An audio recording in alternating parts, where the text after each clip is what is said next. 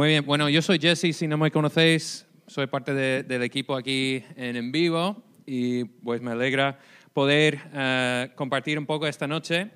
Si, bueno, como mesa, parece que habéis dedicado muchas horas de vuestras vidas a ver Friends, ¿no? Eso parece. Si, bueno, espero que todos conozcáis la serie, pero eh, si no, tenéis 10 temporadas, 236 capítulos esperándoos para un buen fin de semana. Durante el puente de diciembre, si no tienes un plan, pues ya tienes un plan, un- una maratón para ver todo. Ah, pero claro, es una de, de las series más famosas. Creo que tengo una di- diapositiva aquí ah, de, de la serie. Brooks, ¿puedes poner la... di- Ahí está. Bueno, no, hay otra. Bueno, da igual. Vamos a... Sí, ok. Muy bien. Pues todos conocemos esta serie, ¿no? Eh, de alguna manera, espero, que cuenta la- las vidas de Mónica, Chandler, Rachel, Ross, Phoebe y Joey, ¿no? Sus alegrías, sus penas, sus éxitos, sus fracasos, sus romances, luego sus desencuentros también, sus problemas con el amor. Um, pero vamos a empezar esta noche con un pequeño vídeo y vamos a ver una escena de Friends, ¿vale? Una escena de la octava temporada, que hay diez, pero esa es la octava temporada, y vamos a ver una escena entre Chandler y Mónica, ¿vale? Ellos acaban de casarse en esta, en esta escena y como cada pareja recién casada, pues van descubriendo cosas eh, el uno sobre el otro. Y es interesante. En, en la escena que vamos a ver, Chandler acaba de entrar y a vivir en el piso de Mónica, pues ha cruzado de un lado del pasillo al otro para vivir ahí. Y hay una puerta en la casa que Mónica siempre tiene cerrada a llave, con una llave. O sea, es- está siempre condada la puerta. Eh, entonces, Chandler está empeñado en averiguar qué tiene Mónica detrás de esta puerta. Entonces, vamos a ver lo que pasa en esta escena.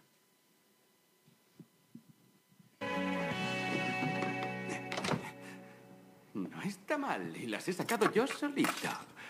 Con las herramientas de mi mujer.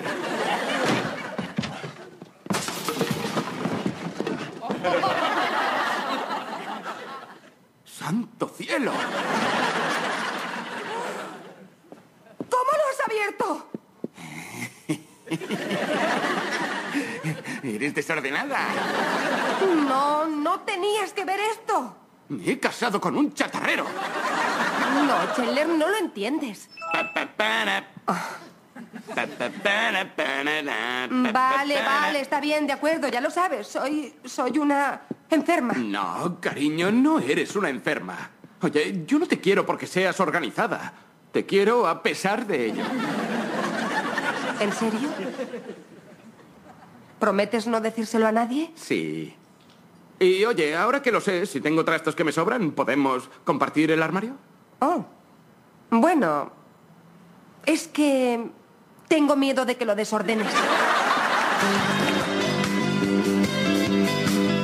Ok, este pequeño, este pequeña, esta pequeña escena me gusta porque por fin Chandler encuentra este lugar secreto que tiene Mónica en la casa, ¿no? Donde la, tenemos que conocer a Mónica. Es una chica muy organizada, muy ordenada, y, pero por fin Chandler encuentra este lugar donde ella eh, esconde todos sus trastos, ¿no? Em, y Mónica es una persona que quiere tener todo controlado. ¿ok? Quiere tener cada sitio en su lugar, pero esconde este secreto detrás de la puerta. Y, y Chandler se da cuenta, ¿no? Que ella no, no es tan organizada como aparenta, ¿no? Y no sé si habéis oído hablar alguna vez del enneagrama, es un test de personalidad, pero yo creo que Mónica es un uno, o sea, la perfeccionista. Tiene todos estos rasgos, estas características de ser perfeccionista, porque no aguanta que las cosas no estén en su lugar. Y me identifico con Mónica. Yo no soy un uno, soy un seis. O sea, mi casa, bueno, mi, mi casa, no nuestra casa, pero la parte mía es un desastre. O sea, mi armario, eh, el almacén que tenemos, el trastero, todo lo que eh, tengo que organizar yo es un poco desastre. O sea, no soy un uno, soy un seis, el lealista. Pero me, iden- me identifico con Mónica, ¿no? Porque quiero aparentar que lo tengo todo bajo control. Pero como habéis visto aquí, no tenemos todo bajo control, como, como habéis visto con el Kahoot, ¿no? Ah, pero quiero aparentar que lo tengo todo bajo control, ¿no? Y creo que podemos identificarnos con, con Mónica en este sentido, ¿no? Todos sentimos algo de esta misma presión, um, aun si no somos de, ninguna manera perfeccionistas, ¿no? Sobre todo en, el mundo en el cual vivimos hoy en día, ¿no? Vivimos en la, sociedad o eh, la cultura de la imagen, ¿no? De los posts, de los tweets, de los stories. Sentimos esta presión de, mostrar la mejor versión de nosotros, sobre todo en las redes, ¿no? Um, eh, cultivamos muchas veces una imagen de éxito o diversión, de logros, de felicidad. O sea, ¿cuántas tomas, cuántas fotos tenemos que sacar para tener la foto perfecta que queremos colgar, ¿no? O sea, no sacamos normalmente solo una, sino varias, ¿no? Hasta llegar a esa, esa foto perfecta para colgar, ¿no? O sea, hacemos esfuerzos enormes muchas veces para cuidar un poco esa imagen. Y luego nos fijamos mucho en, en cómo responde la gente, ¿no? Los comentarios, los likes y eso. Y, y, es lo mismo para Mónica, ¿no? Quiere cuidar un poco esa imagen que la gente tiene de ella, ¿no? Aparenta ser muy ordenada, pero su habitación secreta es su lugar vergonzoso que no quiere mostrar a nadie, ni siquiera a su marido, ¿no? La, persona más cercana a ella. ¿Y qué dice ella? No tenías que ver esto, ¿no? No quería enseñar esa parte de su vida a, a Chandler. Entonces me hace pensar que de alguna manera todos somos Mónica en ese sentido, todos tenemos cosas que escondemos, todos tenemos ese lugar secreto que nos cuesta abrir a los demás, ¿no? Y, y yo creo que esta, esta uh, frase es verdad. Todos tenemos una habitación oscura en nuestra vida, de alguna manera. O sea, este lugar donde no dejamos entrar la luz, donde nos cuesta ser sinceros, honestos acerca de nosotros mismos, ¿no? Y ¿qué, qué, qué quiero decir con la habitación oscura? ¿Qué es exactamente? Pues yo creo que es este lugar donde tenemos todos nuestros trastos emocionales, interpersonales, ahí guardamos dolores, resentimientos del pasado, nuestra ira escondida, ¿no? Ponemos la cara, la máscara de que todo va bien cuando no todo va bien, ¿no? Ahí guardamos nuestros, nuestras adicciones o pecados escondidos o nuestras manías o nuestras heridas. También es este lugar donde, donde tenemos todos los miedos que no queremos confesar o tenemos todas las mentiras que creemos. ¿no? Mentiras acerca de nosotros mismos. Alguna vez a lo mejor has escuchado esa voz en tu cabeza que soy un desastre, soy un fracasado, ¿no? O las mentiras que también creemos acerca de los demás, ¿no? El lugar de las ficciones que inventamos, las narrativas falsas o las historias que nos contamos a nosotros mismos que realmente muchas veces no son verdades. Entonces, es este espacio que nos gustaría creer que no existe, pero si somos honestos, la verdad que todos tenemos una habitación oscura. Y vivimos, vivimos en una sociedad, en un mundo que está obsesionado con lo exterior, ¿no? con la superficialidad en general. Y todos sentimos esta presión de poner una máscara, de que todo está bien, poner, presentar la mejor cara al mundo. Pero yo creo que eh, es más importante ¿no? Cuidar quiénes somos por dentro, quiénes somos, eh, nuestro carácter, nuestra integridad, ¿no? la persona detrás de esta máscara. Entonces es importante no simplemente la persona que eres hoy, sino la persona en la que te estás convirtiendo también de cara al futuro. Y por eso yo creo que es importante enfrentarnos con esa idea de la habitación oscura. Y si has estado aquí alguna vez los, los miércoles, aquí en en vivo, pues sabéis, sabéis que aquí en, el encuentro, los miércoles, hablamos de eso, de buscar respuestas que tenemos a las preguntas más importantes, las preguntas más profundas. Estamos todos de alguna manera en una búsqueda, es el tema de este cuatrimestre. Y estamos buscando aceptación, amor, identidad, propósito, por cierto, si perdiste, perdiste la charla de Arminda la semana pasada, en, aquí en el encuentro, podéis escucharla. Hazte un favor para escuchar esta, esta charla de Arminda sobre la identidad, que fue buenísima. Uh, publicamos esta charla en, en, el podcast en vivo cada semana, entonces podéis escuchar lo que compartió Arminda. Pero todos también estamos buscando cultivar o crear esta imagen de nuestra identidad, ¿no?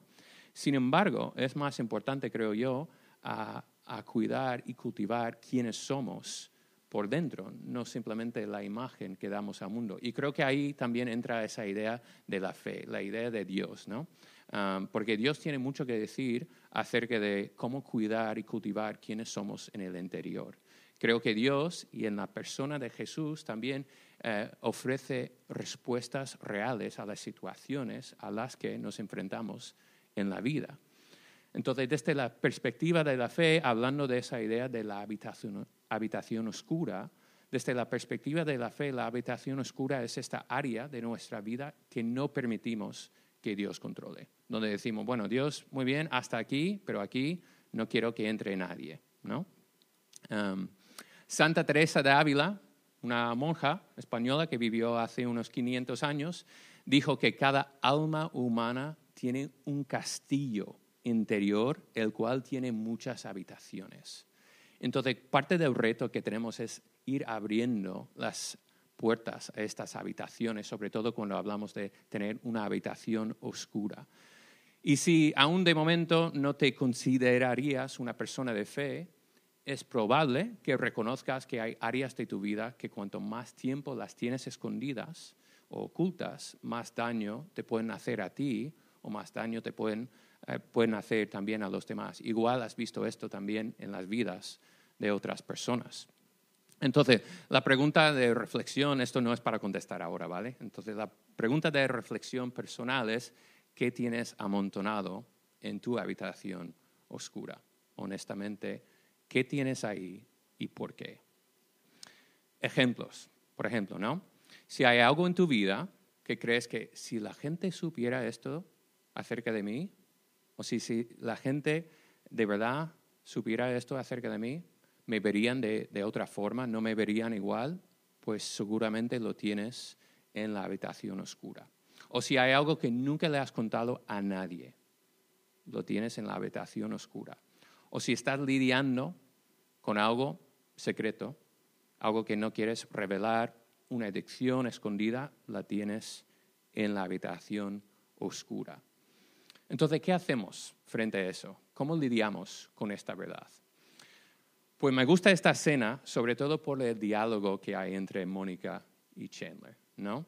Y se ríe de ella eh, porque él sabía que estaba escondiendo algo, ¿no? E-, él, sabía. Um, pero ella no quería admitirlo, pero me encantan sus palabras cariñosas cuando dice, no te quiero porque seas organizada. ¿Os acordáis qué dice después? Te quiero a pesar de ello.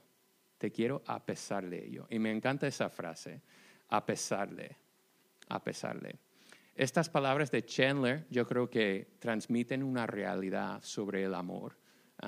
yo creo que muchas veces nos conformamos con un amor a medias, un amor infantil, un amor de, de muchos sentimientos, pero de poca profundidad. Entonces me gusta este ejemplo de un amor a pesar de. ¿No? Muchas veces cuando pensamos en el amor, em, pensamos en que todo va perfecto o que todo va bien.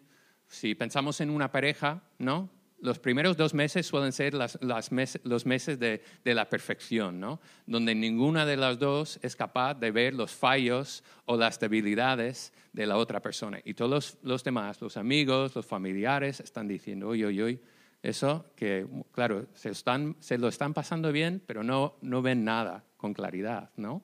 Están llevando las gafas de la perfección, pero la vida no es perfecta, como sabemos, ¿no? Eh, la vida no es perfecta, las personas no, son perfectas, pero existe esta idea del verdadero amor, el amor que existe a pesar de, a pesar de, a pesar de nuestros secretos, nuestros errores, nuestros fallos, nuestras heridas, pecados, adicciones, manías, hay un amor que nos ama a pesar de todo eso. Y aunque el amor humano a veces puede acercarse a ello quizá en algún momento dado, el verdadero amor incondicional es el amor que Dios tiene por cada uno de nosotros. Dios ve lo bueno, lo malo, lo feo, lo ve todo y dice, te amo. ¿No? Esa es un poco la idea que captamos de la Biblia. Entonces quería leer un poema eh, un pequeño poema sobre Dios y esa idea que Dios conoce todo sobre nosotros. Es un poema que encontramos en la Biblia, en el libro más largo de toda la Biblia, los Salmos, y es el Salmo 139, Y en los salmos encontramos canciones, lamentaciones, poemas compuestos hace miles de años, pero me impactan porque transmiten mucho acerca de la experiencia humana. Entonces quería leer este pequeño poema sobre Dios y cómo ve todo en nosotros. Y lo, lo tengo aquí, creo, para que todos puedan leer. Oh Señor, tú me has escudriñado y conocido. Tú conoces mi sentarme y mi levantarme. Desde lejos comprendes mis pensamientos. Tú escudriñas mi senda y mi descanso y conoces bien todos mis caminos. Aún antes de que haya palabra en mi boca, he aquí, oh Señor, tú ya la sabes toda. Por detrás y por delante me has cercado y tu mano pusiste sobre mí. Tal conocimiento es demasiado maravilloso para mí. Es muy elevado, no lo puedo alcanzar. ¿A dónde me iré de tu espíritu? ¿A dónde huiré de tu presencia? Si subo a los cielos, he aquí, ahí estás tú. Si en el Seol preparo mi lecho, ahí estás tú. Si tomo las alas del alba y si habito en lo más remoto del mar, aún ahí me guiará tu mano y me asirá tu diestra. Si digo, ciertamente las tinieblas me envolverán y la luz en torno mío será noche, ni aun las tinieblas son oscuras para ti y la noche brilla como el día. Las tinieblas y la luz son iguales para ti. Porque tú formaste mis entrañas, me hiciste en el seno de mi madre. Te alabaré porque asombrosa y maravillosamente he sido hecho. Maravillosas son tus obras y mi alma lo sabe muy bien. Es uno de mis poemas favoritos. Em, y no sé, ¿cómo te hace sentir que Dios te ha escudriñado? O sea, que te ha examinado, te conoce a la perfección, que no puedes esconderle nada y que no hay lugar en este mundo donde puedes escaparte de su amor. O sea, si intento esconderme en las tinieblas, ¿no? Mi habitación es oscura. Da igual porque todo es luz para Él, lo ve todo. Y me encanta esa parte al final. Te alabaré porque asombrosa y maravillosamente he sido hecho. Esa idea de que soy una creación maravillosa a los ojos, a los ojos de Dios. Entonces, también la parte de que Él conoce todos nuestros pensamientos, ¿no? Aún antes de hablar, conoce todo lo que voy a decir. ¿Te imaginas eso? Saber los pensamientos de los demás. Eh, todo lo que yo no llego a decir, incluso Dios lo sabe. Entonces, Dios sabe todo lo que me pasa por la cabeza. Dios sabe todo lo que he hecho, todo lo que he escondido de todos durante toda mi vida, sabe todos mis secretos, mis manías, mis heridas, eh, mis heridas, mis fallos y dice, te amo. Este es un amor a pesar de, un amor incondicional. Y es este amor que me libra de, de tener que fingir lo que no soy. Hay un autor que me gusta mucho, se llama Brennan Manning, y quería compartir una cita de él, un autor, eh, sacerdote, y ha fallecido ya, pero en uno de sus libros escribió eso. Dios te ama incondicionalmente, tal y como eres, no por como debería ser, porque nadie es como debería ser. ¿Os acordáis de lo que dice Mónica cuando Chandler abre la puerta? Dice, como cuando por fin Chandler se da cuenta, dice, soy una enferma. La, la realidad es que todos lo somos, todos lo somos, ¿no? Y lo interesante de Manning en su vida es que él lo sabía también. Era un hombre que luchó con el alcoholismo durante muchos años de su vida. Sabía que la, tentación estaba ahí para aparentar ser más de lo que realmente era. ¿no? Tenía la tentación de poner la mascarilla, poner la máscara de que todo estaba bien cuando no todo estaba bien. Y yo creo que es la lucha que tenemos también en cada círculo de amigos, también, sobre todo, quizá en lugares públicos de trabajo, en clase, y también en algunos círculos cristianos, la tentación está ahí de aparentar ser más de lo que realmente somos. Pero Manning era alguien que tenía valor para abrir la puerta de su habitación oscura a Dios y también a otros. Y así descubrió que cuando dejas pasar la luz, cuando dejas que Dios ilumine ese lugar, esa habitación oscura, encuentres ese amor incondicional ah, de Dios en tu lugar de mayor vergüenza y mayor dolor. Entonces Jesús decía, yo soy la luz del mundo, luz que sana, luz que restaura, luz que rompe el poder de los secretos y de la vergüenza. Entonces, simplemente esta noche la pregunta que os lanzo es, ¿dónde necesitas luz en tu vida? ¿Dónde necesitas luz? ¿Dónde necesitas dejar pasar esa luz? O sea, ¿en qué área de tu vida necesitas dejar de esconder o fingir que lo tienes todo bajo control? ¿O qué es el área, que, el área donde necesitas entregar todo a Dios por primera vez? Y yo creo que es nuestro reto, ¿no? Ir abriendo esta habitación oscura, estés donde estés en este camino de fe. porque hasta que estemos dispuestos a dejar que pase luz a esta habitación, no podemos empezar a ser sanados y restaurados de lo que tenemos ahí acumulado. Bueno, simplemente quería señalar otra vez eh, esa palabra que tenemos en la pared, conocer. La vida se vive mejor juntos. Lo que más me impacta de esta decisión que yo he tomado en mi vida de seguir a Jesús, o sea, de confiar mi vida en Jesús, em, aunque es una decisión personal, no es una decisión privada. O sea, el cristianismo rechaza la idea de que yo tengo mi fe, tú tienes tu fe y todos estamos bien y, y ya está. No estamos todos bien, pero no estamos solos. Y por eso me encanta lo que nos enseña Jesús. Cuando seguimos a Jesús, lo hacemos siempre juntos, en grupo, caminando juntos. Y en la vida real de, los marrones, los fallos y las heridas, necesitamos este apoyo el uno al otro. Que dicen en la canción de Friends, es un poco cursi, ¿no? Pero I'll be there for you, ¿no? Voy a estar ahí contigo. El cristianismo no es una fe que se viva, que se vive por privado, es una, una fe que se vive juntos. entonces, todos necesitamos a alguien con quien podemos ser 100% honestos y reales. Alguien a quien podemos decir toda la verdad sin miedo a que lo que les digamos pueden usarlo en nuestra contra, ¿no? en el futuro. Pero tampoco debe ser una persona que nos diga que todo está bien, no pasa nada. O sea, necesitas a alguien que te dice la verdad con amor. ¿no? Entonces te quiero preguntar simplemente, ¿quién te conoce de verdad? Totalmente, con todas las puertas abiertas, con todos los trastos al descubierto. ¿Quién es esta persona en tu vida? Y si no tienes a esta persona en tu vida, el reto que te propongo es que encuentres a esta persona. Y no estoy hablando de una relación romántica, estoy hablando de tener un amigo de verdad que te conoce de verdad. Que quizá la idea es que encuentres un mentor, ¿no? Alguien que puede caminar contigo a tu lado, ayudarte, ¿no? Quizá alguien más avanzado en, este viaje de la vida que ha caminado por donde tú has caminado. Y yo sé que cualquier miembro del staff en vivo, por ejemplo, estaría dispuesto simplemente a caminar contigo. No a contestar a todas tus preguntas porque no tenemos todas las respuestas, pero a escuchar y ayudar en la medida que tú quieras. ¿no?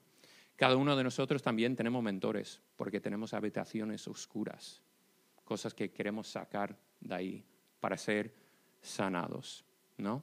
Y yo sé que no tengo que enfrentarme solo a lo que llevo ahí. Entonces yo he descubierto que cuando tomamos este paso de fe, de ser vulnerables, reales, eh, con alguien de plena confianza, cuando dejamos entrar, dejamos que entre luz en esta habitación, tenemos la oportunidad de sanarnos. Y muchas veces lo que yo he descubierto en mi vida es que Dios ya estaba ahí esperándome para sanarme y ayudarme. Bueno, muchas gracias por escuchar esa reflexión sobre Friends, Mónica, Chandler y la habitación oscura. Muchas gracias por venir a esta noche de El Encuentro.